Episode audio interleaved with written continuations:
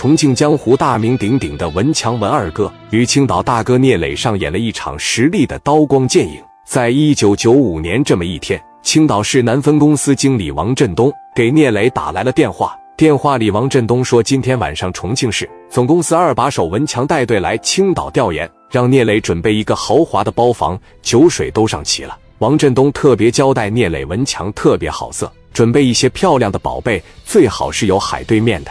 不行的话，去借一借。王振东说：“磊弟，这件事就靠你了。”聂磊一听说，东哥放心，别的事你就不用管了，交给我就行了。今天晚上我指定招待好你们，大概几点到？王振东说：“吃完饭，我估摸着怎么也得十点多吧，十一点左右你准备好就可以了。”聂磊问：“需要我作陪吗？”王振东说：“不需要你做陪，都是阿 Sir 过来调研、交流经验、分享心得来了。”那行了。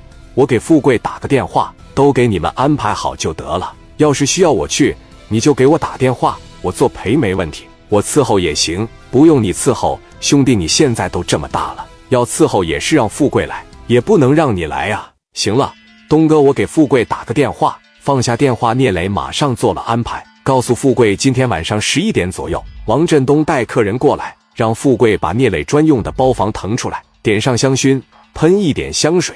提前开好空调，酒水全部上最好的，安排十个国内宝贝，再来五个大洋马，其他都好办，唯独养马的问题让富贵为难了。富贵说：“磊哥，咱家现在没有养马呀。”聂磊一愣：“没有养马，想办法借一借，付双倍的台费。今天晚上谁也不要结账，所有消费算我个人的。”聂磊的包房装修好了以后，一般都是聂磊自己用的，这是聂磊第一次给别人用，富贵感觉很奇怪。问聂磊，磊哥，今晚是挺重要的客人吧？聂磊说：“王振东招待重庆的一帮阿 Sir，你别管那么多了，安排好就得了。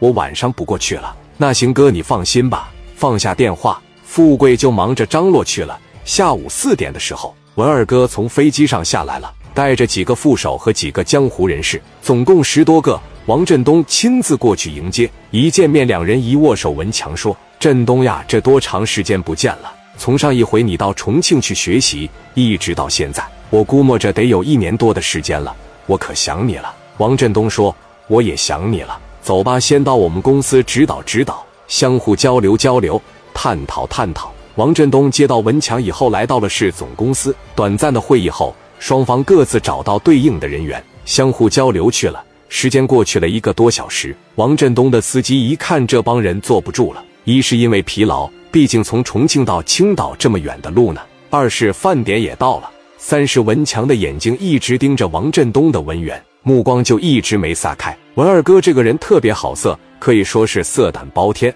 很多去重庆的女星都被他拿下了。王振东的司机拿起电话打给了预先安排好的老北京八大锅涮羊肉。哎，我们马上过去，大概二十个人左右，弄个大包房，食材一定要新鲜的。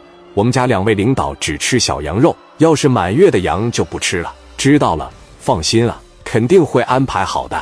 王振东站了起来说：“先去吃口饭，八大锅涮羊肉行不行？”文强说：“行，我喜欢吃涮羊肉。”一行人去了老北京八大锅涮羊肉。到晚上的十点多，酒足饭饱了，文二哥已经喝的不少了，说：“哎呀，那好不容易来一趟青岛，这么大老远过来了，就吃顿饭回去睡觉，那多没意思。”振东，上次重庆给你安排的还行是吧？王振东说：“不是还行了，必须得说好啊！我们重庆的夜场文化你是体验了一把，那我来到青岛是不是也得让我体验体验青岛的夜场文化呢？